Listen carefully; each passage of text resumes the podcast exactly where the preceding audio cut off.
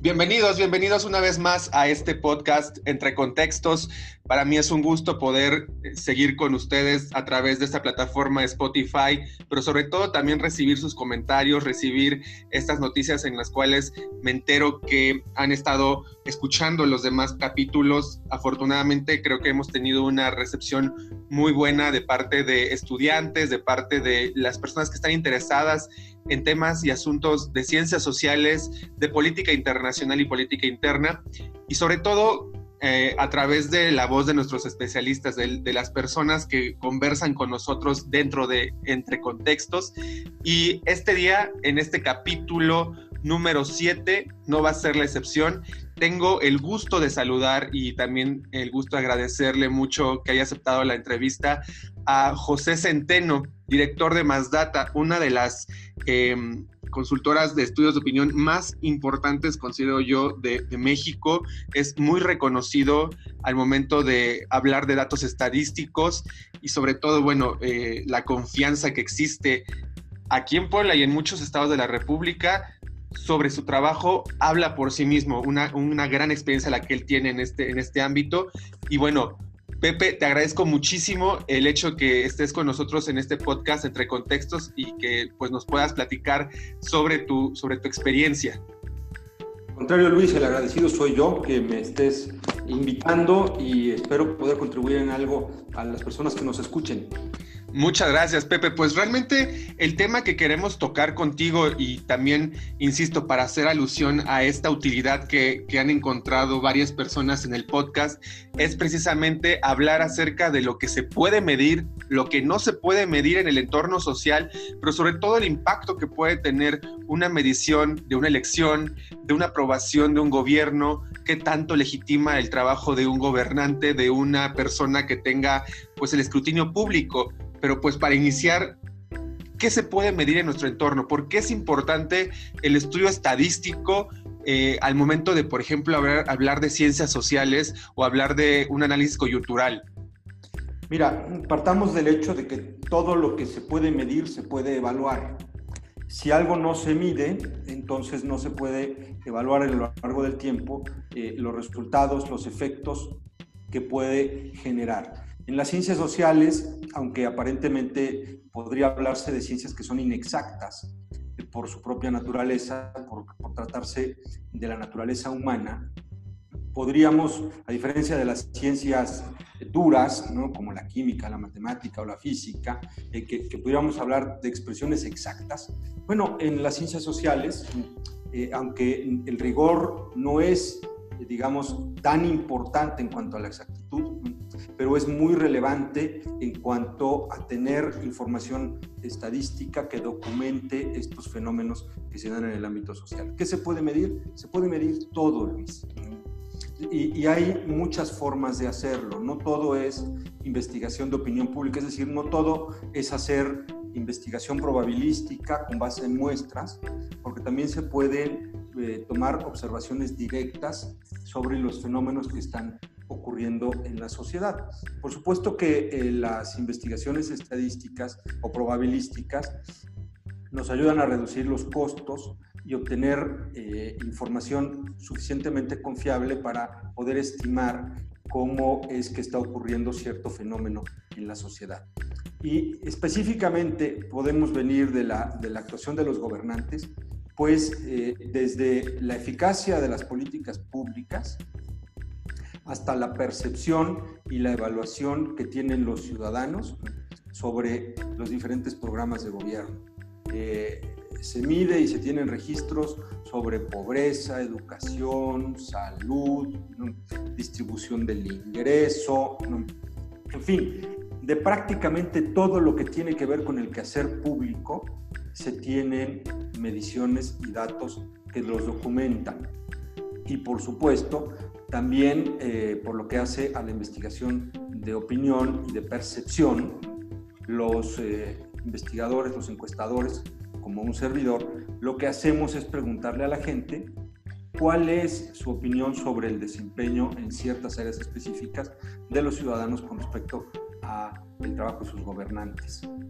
En este, y, sí, perdón. Sí, no, dime, dime. No, y en este caso a mí me surge la, la, la duda. Eh, cuando, cuando tú empiezas a generar este tipo de investigaciones sobre percepciones, sobre opiniones de la ciudadanía, ¿qué es lo que más le interesa a la ciudadanía en este momento, por ejemplo, yéndonos a un caso en específico sobre eh, su entorno, eh, con respecto a alguna política pública, alguna situación que se esté viviendo, no solamente en, Puebla, sino quizá podría ser en algunas, en algunas regiones de México.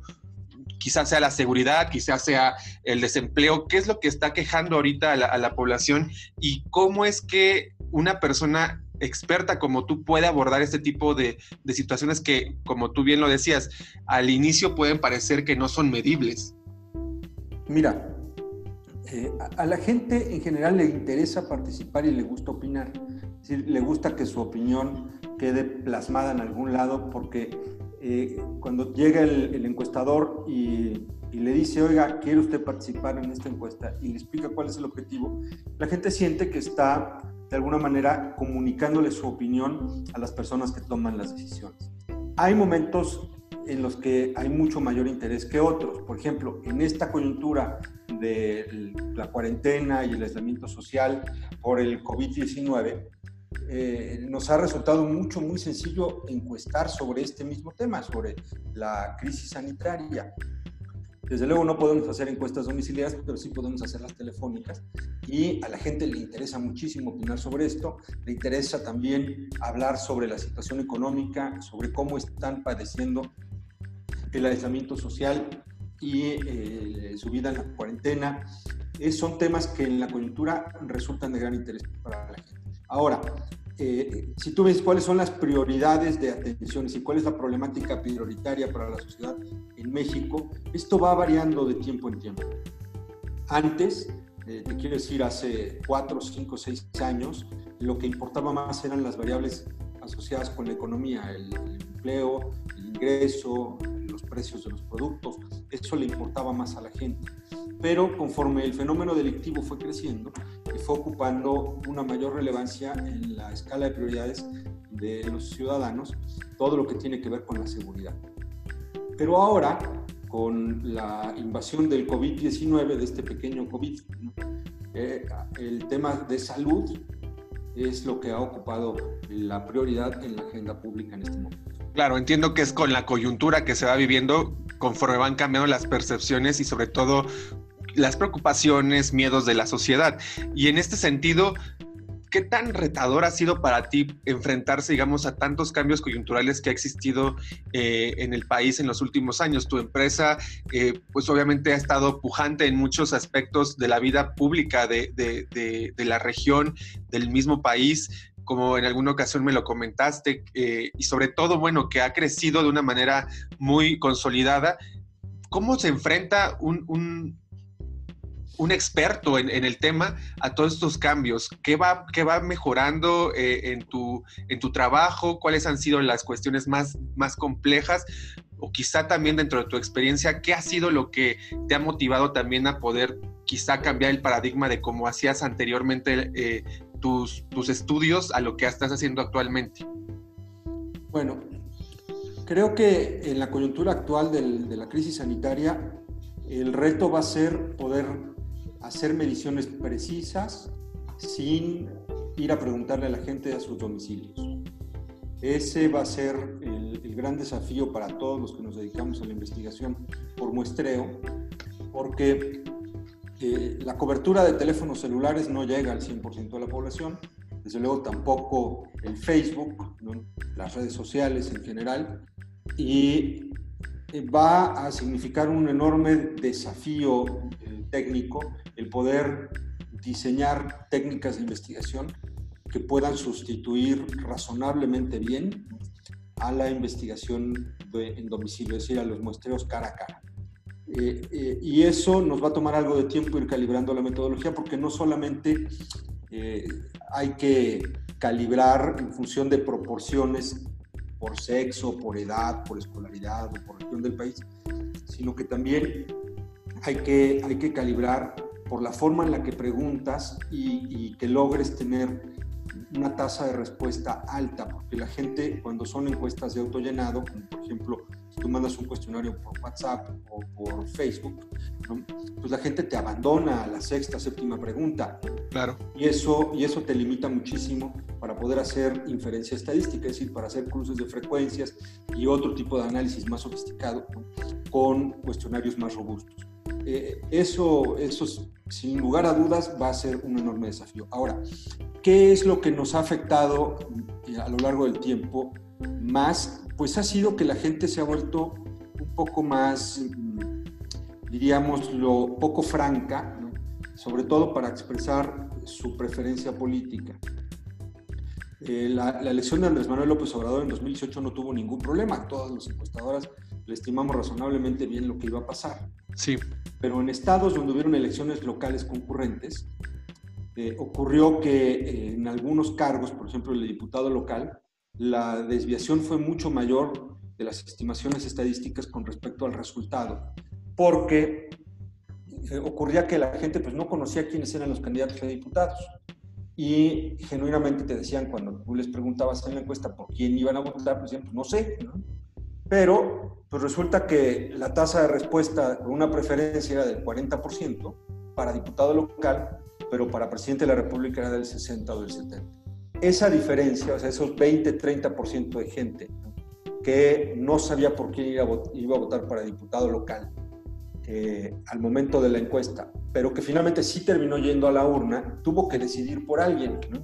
Claro. Y, en la, y en la urna, pues decidió la mayoría de las veces votar en escalerita todo por Morena. Es decir, los diputados locales o los alcaldes terminaron siendo electos también por Morena y no necesariamente porque la gente valorara o ponderara la imagen del candidato, sino porque se siguieron votando en, escalerita por el partido. Como ese voto oculto que puede existir, ¿no? no te era, era, más bien un, era un genuino indeciso que se decidió en el momento de votar, en algunos cargos. Eso nos generó un problema en algunos lugares porque parecía que habíamos hecho mal nuestro trabajo, pero ya cuando haces la revisión, es bueno, pues está muy claro, ¿no? ¿Cuál era la probabilidad de que esta gente votara por los partidos tradicionales? Pues era menor a que votara por, un candidato para diputado local de, de, Morena que significaba cambio. Aunque no podías tú eh, decirle al cliente o decirle a los medios de comunicación, pues yo infiero que este 20 o 30% que no sabe por quién, pero todos nos va a ir a votar, ¿no? lo va a hacer por Morena. No lo puedes decir porque no tienes la certeza de que así va a ser. Claro, Eso como... por un lado. Y por otro, en 2019 tuvimos el problema de que eh, la gente decía que iba a votar por Morena y a la hora de la elección, pues le, le, el voto no terminó siendo en la proporción en la que se esperaban las encuestas, sobre todo aquí en Puebla. Sí. Y, eso se debió, después lo entendimos, a dos factores muy importantes. El primero tenía que ver con eh, las variables del entorno, es decir, la gente no estaba encontrando en los gobiernos emanados de Morena, sobre todo en los gobiernos locales, pero también Soluciones. sí. Eh, digamos, respuesta a la expectativa que les había generado la marca en el 2018. Entonces, te decían en la encuesta, pues, si fuera ahorita la elección yo votaría por Morena, pero realmente no estaban muy comprometidos con hacer, precisamente por esta insatisfacción de expectativas. Y por otro lado, los candidatos eh, eh, a la gobernador de Puebla y también en el caso de Baja California ocurrió lo mismo, pues eran candidatos poco conocidos y poco valorados. Sí. Entonces la gente prefirió no votar, o sea, abstenerse. Muchos de los que decían que iban a votar por Morena a haber acudido a votar y hacerlo por los partidos tradicionales. Es decir, fue como un 60% de abstención ¿no? en, en Puebla. Eh, sí, y en Baja California igual. ¿no? Fue cerca del 60%. Entonces, eh, sí significa un desafío metodológico poder identificar con los cuestionarios cuál es realmente la proporción de los que tú estás entrevistando que están perfectamente seguros y convencidos de ir a votar y lo van a hacer. Y poderlos, eso es lo que se llaman los votantes probables, poderlos aislar del resto de la gente que te dice una preferencia, pero que realmente no está dispuesta a ir a votar. Eso es un problema, ¿no? Por supuesto. La naturaleza misma de la pregunta que te hago es porque si bien eh, durante todos estos años que has tenido esta experiencia, pues tú vas sorteando la, circunstancia y los obstáculos de una manera ya más profesional. Uno de los objetivos de este podcast es precisamente eh, inspirar, informar y abrirle el panorama a los estudiantes que tienen un perfil de politólogo internacionalista, estudioso de las ciencias sociales y básicamente derivando de la pregunta o de la respuesta más bien que tú me has, tú me has dado, ¿cómo podrías tú dirigirte a un estudiante de ciencias sociales que tiene que tener en su mismo mapa curricular una, dos o tres cursos de estadística, por ejemplo, pero que lo ve como una cuestión más, eh, más de problema que de utilidad? Y ahorita que nos estás comentando todo lo que, lo que, lo que ha sucedido en el cambio, digamos, de coyuntura y sobre todo que se puede relacionar la percepción de un gobierno, de un buen gobierno, un mal gobierno en las urnas, ahora que vamos a tener eh, elecciones en el 2021, cómo es que también cambió la percepción de, un, de una marca de partido de la elección de 2018 al 2019. Desde, desde tu punto de vista profesional, la verdad es que también una pregunta ahí que puede derivarse es si has dado alguna, alguna vez clases, ¿cómo es que se puede inspirar a los estudiantes que ven a la estadística como uno de los obstáculos por los cuales quizá no disfruten tanto algunos semestres de su carrera? Sobre todo, bueno, hablando de estudiantes de ciencias sociales.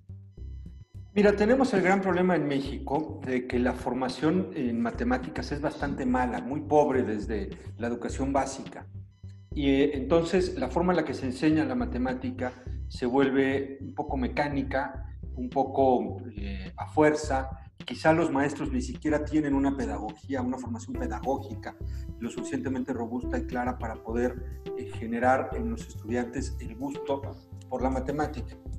Pero cuando los que logramos brincar este problema, esta barrera, que creo que es una barrera generalizada en buena parte del mundo, no solamente en México. Claro. Encontramos que el, estudio de los números es algo fascinante, porque tú puedes modelar matemáticamente, prácticamente con, con todas las eh, herramientas de la matemática, tú puedes modelar cualquier cosa que ocurra en el universo. Y cuando digo cualquiera, es cualquiera. Puede caber en una ecuación se puede representar en una ecuación, ya sea por medio del cálculo o de la probabilidad, o de la teoría del caos. Es decir, la, matemática ofrece una serie de herramientas para explicar lo que ocurre y para representar lo que ocurre que se vuelve fascinante. Y conforme uno le va dedicando tiempo al, al, estudio de la matemática, que yo creo que lo menos importante, y es ahí a donde yo haría un llamado a los maestros de educación superior, lo menos importante es resolver la ecuación, porque para eso están las computadoras. Lo más importante que tendría que eh, adquirir un estudiante es la habilidad de interpretar los resultados de las diferentes pruebas y ecuaciones que se pueden hacer con la matemática. matemáticas. Cuando, cuando uno aprende a interpretar los resultados y a convertir eh, el uso de la herramienta matemática en una serie de conocimientos que te sirven para tomar decisiones y para cambiar entornos, para cambiar organizaciones, para cambiar decisiones. Eh, creo que entonces se vuelve mucho más significativo y mucho más interesante el uso de estas herramientas. Claro, hay que tener el conocimiento riguroso de cómo se hace la cuestión aritmética y después eh, la, geometría, es decir, las, hay que tener las bases. Entiendo perfectamente, pero es mucho más importante la interpretación de los resultados sí. las propias operaciones. Y lamentablemente en la educación superior se enfocan mucho más en que despeje bien, en que saque bien la derivada, en que integre bien y que los senos y los cosenos los hayan puesto correctos, que en la interpretación de los resultados. Por supuesto. Y ya para ir concluyendo, Pepe, ¿qué, una pregunta que también me salta mucho a, la mente ahora que, que, tengo la oportunidad de platicar contigo y que en algún momento también, eh, sin, sin, temor a dudarlo, te puedo decir que eh, tenía yo puesto el foco en que tenía yo que entrevistarte alguna vez, en alguna ocasión. Quisiera yo conocer, y algo creo que es obligado, ¿hay campo de trabajo en la parte estadística para los estudiosos de ciencias sociales? ¿Qué tan amplio puede ser? ¿Es mejor emprender? ¿Es mejor insertarse en, alguna institución previamente para poder tener más experiencia y después de ahí, pues obviamente irse alineando hacia, hacia algo más personal. Yo creo que es, un, es una inquietud que también podríamos aportar dentro de este podcast porque sin, sin duda alguna el campo del estudio de las ciencias sociales nos da un abanico muy grande sobre a dónde nos podemos dirigir cuando sobre todo pues los estudiantes o los futuros este, profesionistas salgan al mundo laboral. Mira, yo creo que no hay reglas establecidas, depende mucho de cuáles son tus intereses y hacia dónde quieres encaminar tu labor profesional.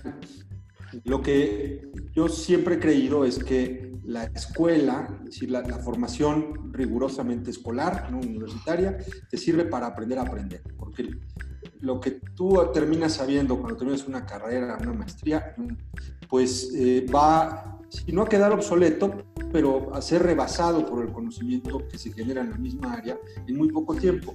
Gracias a las tecnologías de información y comunicación, hoy la humanidad puede duplicar el conocimiento adquirido en cuatro o cinco años.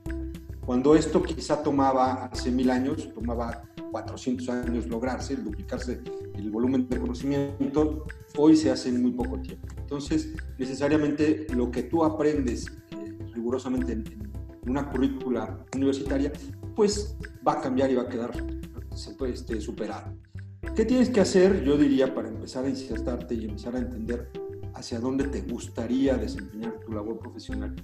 pues eh, apegarte con un mentor, es decir, alguien que te guíe, que esté un poquito más adelantado en, en, algún área que a ti te guste, ya sea en el servicio público, en la investigación eh, o en la empresa, y que te eh, pueda ir guiando y te pueda ir metiendo con mayores herramientas para la comprensión y el, y el aprovechamiento de tus conocimientos en el campo donde te guste. Eh, uno entra a la carrera con una idea y normalmente termina siendo una cosa diferente ya en la vida profesional. Y eso es muy normal, porque uno tiene que adaptarse a las circunstancias. Las circunstancias nunca se van a adaptar a uno. Perfecto. Y ya como el pilón, ahora que mencionas la cuestión del, de adaptarse a las circunstancias, una persona que se dedica a la estadística qué tanto se tiene que adaptar ahora a este mundo de redes sociales. Porque impacta, no impacta. Tú me decías, ¿qué tanto valor tiene saber estadística, saber matemáticas? Sí. El estudio de las ciencias sociales tiene todo el valor del mundo. Sí.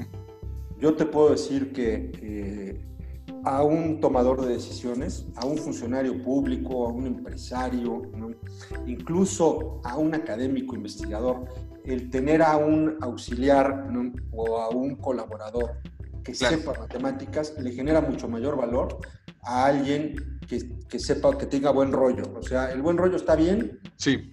Pero si además de eso tiene rigor matemático, tiene, entiende y puede comprender lo que le dicen las matemáticas, le da una enorme eh, valoría, un enorme valor, una enorme ventaja sobre la competencia a un profesional que tiene estas habilidades.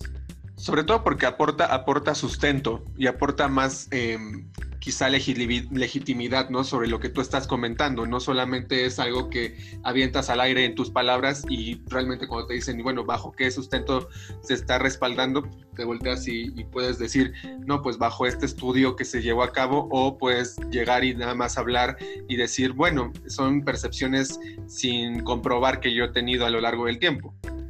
Claro, o sea, tú puedes decir dentro del esquema eh, de Jung, ¿no? podríamos analizar este problema o podríamos hablarlo desde la perspectiva filosófica del existencialismo de Nietzsche y siempre sería una discusión filosófica que podría eh, no llegar a nada. Pero si tú dices, esto se hace con base en este análisis estadístico, los números siempre serán fríos, claro. siempre serán objetivos. Y, y, esto te conduciría a una mayor... Eh, digamos, objetividad y veracidad y daría lugar a menos discusiones a que si tú planteas desde la perspectiva teórica o filosófica un problema. Eso es lo que te da una ventaja comparativa y también una ventaja competitiva en el mercado laboral. Estupendo. Realmente, José Centeno, eh, yo te agradezco muchísimo que hayas estado con nosotros en este podcast, en este capítulo entre contextos. La utilidad que nosotros le podemos dar a, a, los ejercicios estadísticos, a las matemáticas dentro de un mundo de ciencias sociales que muchas veces pensamos que está muy lejano. Eh, hoy nos los acabas de aclarar, hoy nos acabas de abrir un panorama muy grande para sobre todo nuestros escuchas que son estudiantes y que ven una poca probabilidad de inserción quizá o de, o de conjunción de las matemáticas con sus disciplinas como las relaciones internacionales o la ciencia política. Te agradezco mucho eh, que, que, nos hayas podido pues ilustrar muchísimos ejemplos a lo largo de tu carrera. Considero que has tenido eh, pues muchísimo más tiempo para poder nutrirte de esta información tan valiosa, pero sobre todo también quiero agradecerte que hayas formado parte entre contextos porque bueno, de ahí partimos. Y antes de despedirnos, quisiera yo comentarte, preguntarte, ¿hay alguna red social donde te puedan, donde te puedan contactar a nuestros escuchas? Sí, por supuesto, en, Twitter, arroba ppzd, arroba Pepe Z de Centeno D de Dávila. En Facebook estoy como José y Centeno. Soy José Ignacio, entonces José y Centeno. Y en Instagram también me pueden encontrar igual. Creo que en Instagram estoy como Centeno Pepe. La verdad es que ya no me acuerdo bien, pero no soy muy bueno con Instagram. Pero en el caso de Facebook y de, y de Twitter, esas son mis redes sociales. Y además tienes un, programa, ¿no? Además tienes un programa. Sí, tenemos el programa Coordenadas. Ese es el programa que yo conduzco. Ahora, mientras estemos en la emergencia sanitaria, va a pasar lunes y jueves a las nueve y media de la noche por Facebook o eh, lo pueden buscar en las redes de Paralelo 19, así se llama el medio que nos patrocina, Paralelo 19 MX. Muy buen programa, ¿eh? Facebook. Este, y siempre procuramos tener invitados que nos puedan ayudar a enriquecer nuestra perspectiva sobre los problemas. Esta, qué bueno que lo dices, estos días va a estar Michelle Chaín hablando sobre economía, es economista de la UNAM, tiene una maestría en el extranjero, es un tipo muy preparado, ya fue candidato a gobernador. Eh, el lunes siguiente va a estar Enrique Doher, que bueno, pues ya es conocido de muchos, este, fue presidente municipal, rector de la Benemérita Universidad Autónoma de Puebla, diputado federal, diputado local, este, delegado de Seguro Social, o sea, el hombre tiene mucha experiencia y él va a analizar cómo fue la estrategia y la ejecución eh, eh, desde el punto de vista sanitario de la crisis por el COVID por parte del gobierno de México. Entonces, eh, así tenemos invitados que pueden ayudarnos a enriquecer nuestra perspectiva sobre los problemas públicos. No, pues estupendo. Escúchenlo, muy buen programa, la verdad. No porque estemos hablando ahorita con Pepe Centeno, lo, lo, comento, sino porque de verdad me gusta de, cuando hay tiempo de poder escucharlo, de poder ver su programa en Paralelo 19, ¿verdad? Y pues sí, de verdad, Pepe, muchas gracias por, por estar con nosotros, muchas gracias por formar parte de Entre Contextos, es un privilegio y un gusto poder pues aprender de ti. El privilegio siempre es mío, mi querido Luis, y, agradezco la diferencia de la invitación. Estoy a la orden tuya y de nuestros amigos que nos escuchen para poder aclarar algunas dudas si es que hubiera. Muchas gracias, pues muchas gracias a todos también por escucharnos, por eh, sintonizar este podcast de Entre Contextos. Mi nombre es Luis Peña y estamos en contacto para la próxima, para un nuevo capítulo. Hasta luego.